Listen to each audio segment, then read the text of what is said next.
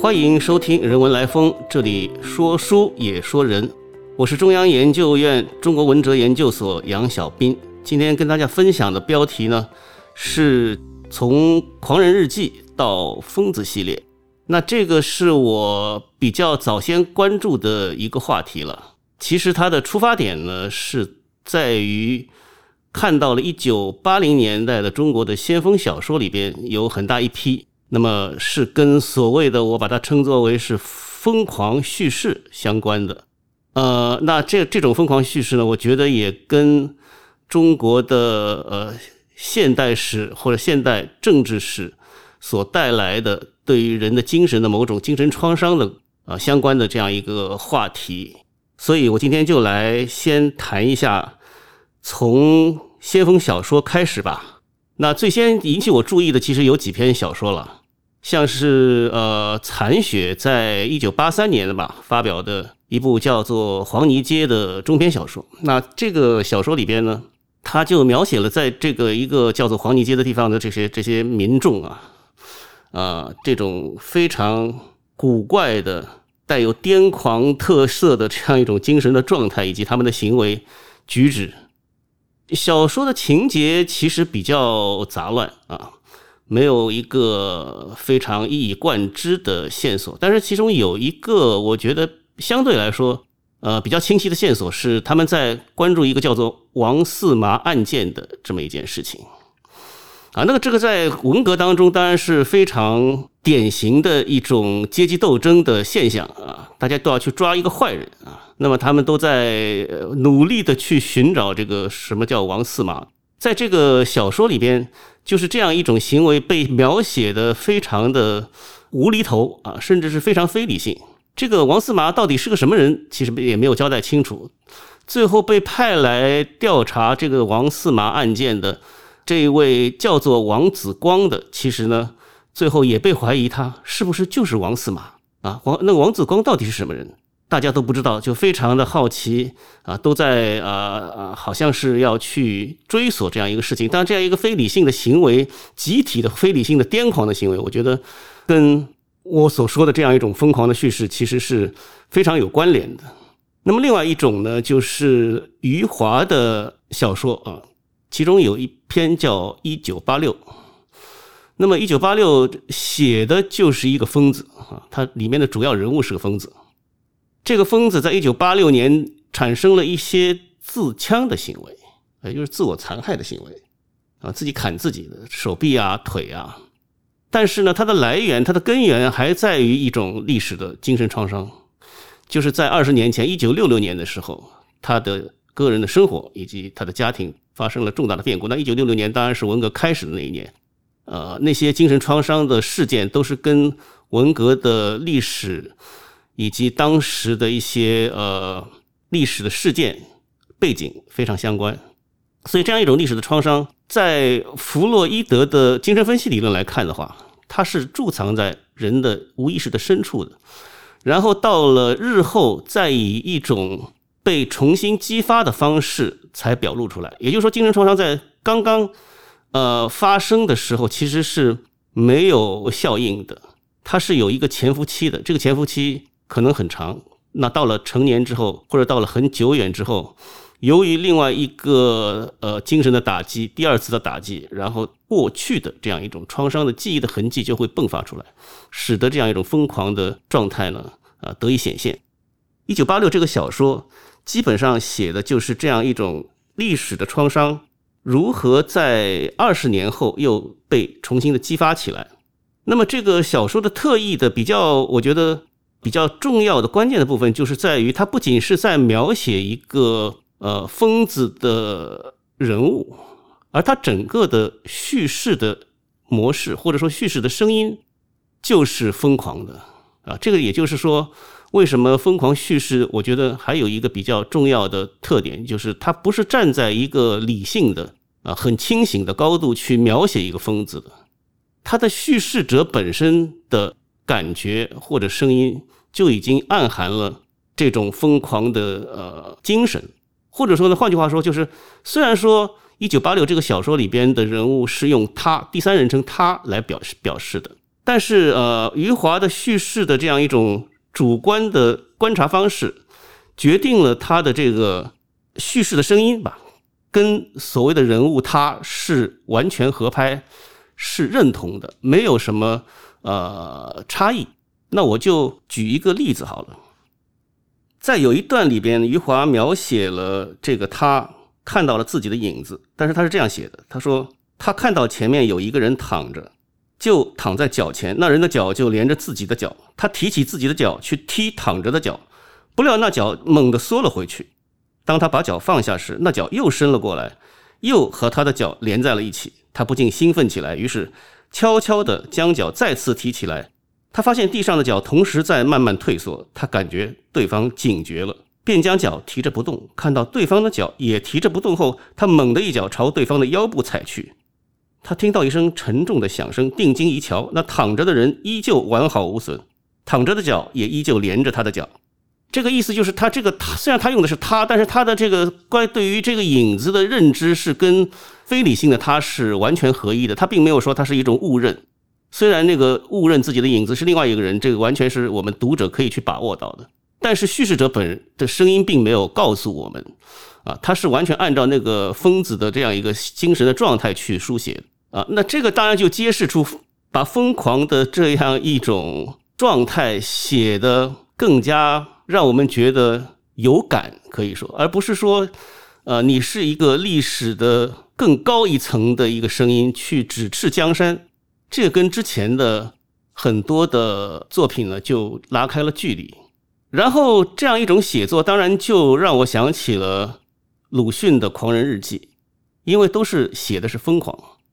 狂人日记》当然大家都知道，一些最标准的解读是这么一个，虽然是表面上是疯狂的，但是我们把它认知为是历史的正义的声音，它揭示了礼教的社会。啊，旧的社会里边的吃人的虚伪的面貌，所以呢，狂人他的表面上是一个疯子，可是我们把他的所观察到的这样一些东西，把他们认知为是狂人对于历史的一个真理的揭示。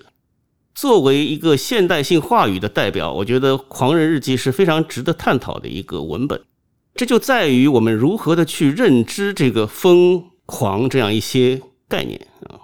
当然，讲“狂”这个概念的话，呃，其实在中国传统的文化里边就已经带有非常正面的因素了。比如李白就有写写过“我本楚狂人，凤歌笑孔丘”，这样运用这个这个一个典故来把自己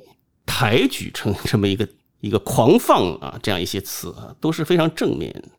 甚至这个鲁迅在他的《摩罗诗力说》里边也提到过“狂人”这个字，他是用“狂人”这个概念去指认英国的浪漫主义诗人雪莱的，所以也是非常正面的。所以“狂人”这个概念就是一个让你觉得是一种呃阳狂，好像是做出一种疯狂的举动，但是啊，他实际上说出的是历史的真理。这《狂人日记》通常也是这样被理解。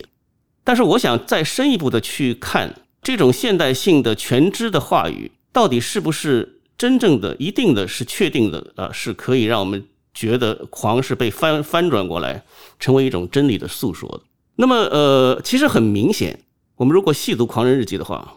里边有一些段落是揭示了狂人对于这个世界的误读的。比如说，狂人走到街上，看到街上有很多人在围在一起，然后给指指点点，对他指指点点，一直在议议论他。他就认为他们是在密谋策划要吃吃人，要吃他的肉。那这个显然是一种误读，因为大家一定是看到了这个疯子，然后就啊在那边耳语说啊这个疯子怎么样，要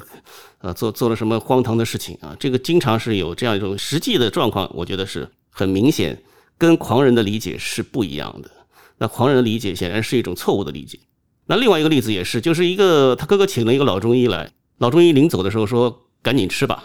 那这个当然是让他去吃药，可是呢，狂人就把他理解成为是赶紧去吃他自己的肉，那 这样一种理解显然是一种误解嘛，显然是误读别人的话。但是呃，通常我们对《狂人日记》这篇小说的理解，都把这些误读读成了正面的对于吃人社会的一种控诉。但是何尝不可能？鲁迅在这样一个似乎是很确定性的表达了某种现代性话语的作品里面，暗含了某种自反的或者自我矛盾的，甚至自我诘问的这样一个声音呢？我觉得这个应该也是我们可以探讨。那这个事情呢，还有一个佐证啊，可以来啊，可以来追索。这就有一个故事了。这个故事是这样的啊，在一九二四年十一月十三号，有一个自称是北大的教授杨树达，怎么那么一个青年学生突然去访问鲁迅。那鲁迅接待了他，知道他不是杨树达。其实鲁迅当然跟杨树达也没有那么熟，但是知道他长什么样。鲁迅认为他对他所说的这些疯狂的言语，呃，索要钱财啊等等，大概是想要去通过这样的一种方式去逼迫他停笔，是一个敌对势力的一个阴谋。那么鲁迅就写了一篇文章啊，这篇文章叫做《继杨树达军的袭来》，就把这件事情呢解释成为。这个装疯的人用一个卑劣的手段来迫使自己停笔。问题呢，就是在于这个还不是事情的全部啊，这故事还没有结束。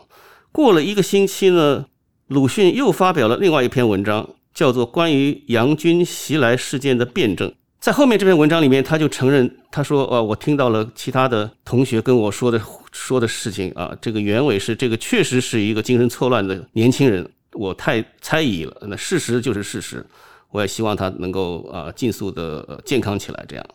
我们一方面可以看到，就是鲁迅在前一篇文章里边，就是继杨树达军的袭来的这篇文章里面，一边是非常自信的认为他从这个一个阳狂的年轻人那里看到了某种真相或者真理。更有意思的是呢，这个继杨树达军袭来的这篇文章里边有一些段落啊，他的写作的风格或者说叙事的风格。跟《狂人日记》的叙事风格是非常接近的啊，这个就是我想要举的。虽然讲一个故事，但是我觉得要落实到的一个问题，还是在这篇文章跟《狂人日记》的对照里边，你可以看出一些端倪。比如说，在杨继杨树达军的袭来这篇文章里边，啊，鲁迅就记载了那个来访的学生的一个他的主观叙述是这样的啊，他果然有所动作了，是使他自己的眼角。和嘴角都颤抖起来，以显示凶相和风相，但每一抖都很费力，所以不到十抖，脸上也就平静了。我们再来回顾一下这个狂人里边狂人自己的这个叙述的一个声音是这样的啊：果然，我大哥引了一个老头子，慢慢走来，他满眼凶光，怕我看出，只是低头向着地，从眼镜横边暗暗看我。那在这两篇文章的这个叙述里边，其实都用了“果然”这么一个词。那“果然”的意思就是说，正如我所所想的那样，这个真相被揭开了啊。所以，这个狂人的声音在《狂人日记》里边，以及鲁迅本人在那篇叫《继杨树大军的袭来》的声音里边，其实它的风格是非常一致的，也可以说是一种貌似理性的声音，但是实际上。它是一种具有妄想特征的这样一个特点的。那么，如果说《狂人日记》是中国现代文学的一个典范，它代表了某种对于历史真相的揭露的话，那么它这样一种现代性的话语，实际上已经在鲁迅对于狂人这样一个人物的塑造以及他的主体性的塑造过程当中，我觉得是暴露了他的不确定性。就是说，狂人本身的对于世界的这样一个理解，无疑是他自己的一种错误的理解，而他所运用的这样一个包括什么果然啊等等这样一些说法本身，仅仅暴露出他的一种妄想的特征。所以，我我觉得这个，呃，这样一种确定的历史主体也好，确定的叙事主体也好，基本上它就是以所谓的妄想为特征的。好，那从这个观点来再来回到中国一九八零年代的先锋文学的话呢，就会看到他们的这个叙事的方式，可能恰恰是沿着鲁迅这样一个传统下来的，而也恰恰是这样一种方式，使得更贴近于所谓的后现代的叙事，能够更明显的来揭示出这样一个历史主体或者叙事主体的。不稳定性或者不确定性，或者自我矛盾。另外就是这个题目里面讲到的“疯子”系列，其实我是在说的是呃，另外一个在一九八零年代，我认为是非常优秀的一个小说家徐小鹤，湖南的小说家，他写的一系列的小说都是以疯子为主人公的。那有比如说院长和他的疯子们，疯子和他们的院长，还有一些另外的小说，呃，像水灵的日子啊等等，它里边的这些疯子的人物的名字，其实都跟前面我提到的另外两篇小说是一样的，所以可以形成一个系列。那他这个系列，我觉得之所以有意思，是因为。把疯子的这样一个状态，把它揭示成为好像是非常崇高的行为，好像是非常崇高的话语。比如说，我举一些呃例子吧，就是在《疯子和他们的院长》这篇中篇小说里边，有一段非常明显的是在描写的是疯人院长，但是他戏仿了这个主流文学里边对于领袖的描写。这段是这样的：他套上湿糟糟的裤衩。重又打开灯，铺一张白纸，继续描画疯子院的前景。很多年过去了，那前景越来越五彩缤纷。农民们撑着锄头，饶有兴致地听他演讲关于疯子院的过去、现在和未来。我觉得这段里边，像比如说一张白纸，明显的是挪用了这个毛泽东的说的一张白纸可以画最新最美的图画等等。那么这样一个形象的描绘也非常类似于啊，在描写一个共产党的干部或者是领袖等等，但是他是用一种非常崇高的或者说是夸张的这样一个话语来来描述的。很多对于疯子的描述也切近于我们在主流文学里边所看到的对于英雄的这样一个描述。比如说，举两个例子吧：男女疯子在桥上会师，纷纷的只是握手。这个会师是一个非常大的历史啊叙述的一个话一个词语，还有疯子们从悲怆忧愤中昂起不屈的头颅，鬼一样慌乱，时刻准备着屁滚尿流，啊，这些都是对于官方风格的某种呃某种历史叙事的戏仿。我觉得他写的是疯狂，他用的这样一个方式本身叙事方式本身也同样是疯狂的。因为他他用了一个夸张的高调的这样一些语词和和语法，呃，却写的内容是非常的卑下，这个之间就产生了一种非常奇怪的、古怪的和也可以说是很难以忍受的这样一一种矛盾和冲突，把悲剧性和滑稽性糅合在在了一起，这就使得这样一种疯狂的叙事有了它的典型的可以说是后文革的这样一个特色。后面呢，我就来举另外两个例子，这两个例子可能就跟《狂人日记》的关系更大一点，就是一个是残雪的一篇短篇小说，叫《山上的小屋》。呃，《山上的小屋》其实也很简单，就是讲的是我这个在家里边的一些不适感。他觉得家里面的人都在威胁他，都在讨厌他，都在背后指指点点，这跟狂人是一样的，其实。然后也描写到了，呃，比如说他的妈妈在背后指点他，他的脑袋还是背就会肿起来等等。那么这样一种，呃，等于是也是妄想或者是幻觉，实际上非常明显的是揭示成为一种幻觉。它跟《狂人日记》的不同在于，虽然也是一种啊疯狂的或者说是妄想的叙事，但是在残雪的这个叙事里边。我觉得它比较明确的是揭示了这个我的声音的一个不确定，或者说是呃自我的否定吧。甚至最到了最后，他说山山上这个小屋也可能根本就没有，可能是我幻想出来的一个东西。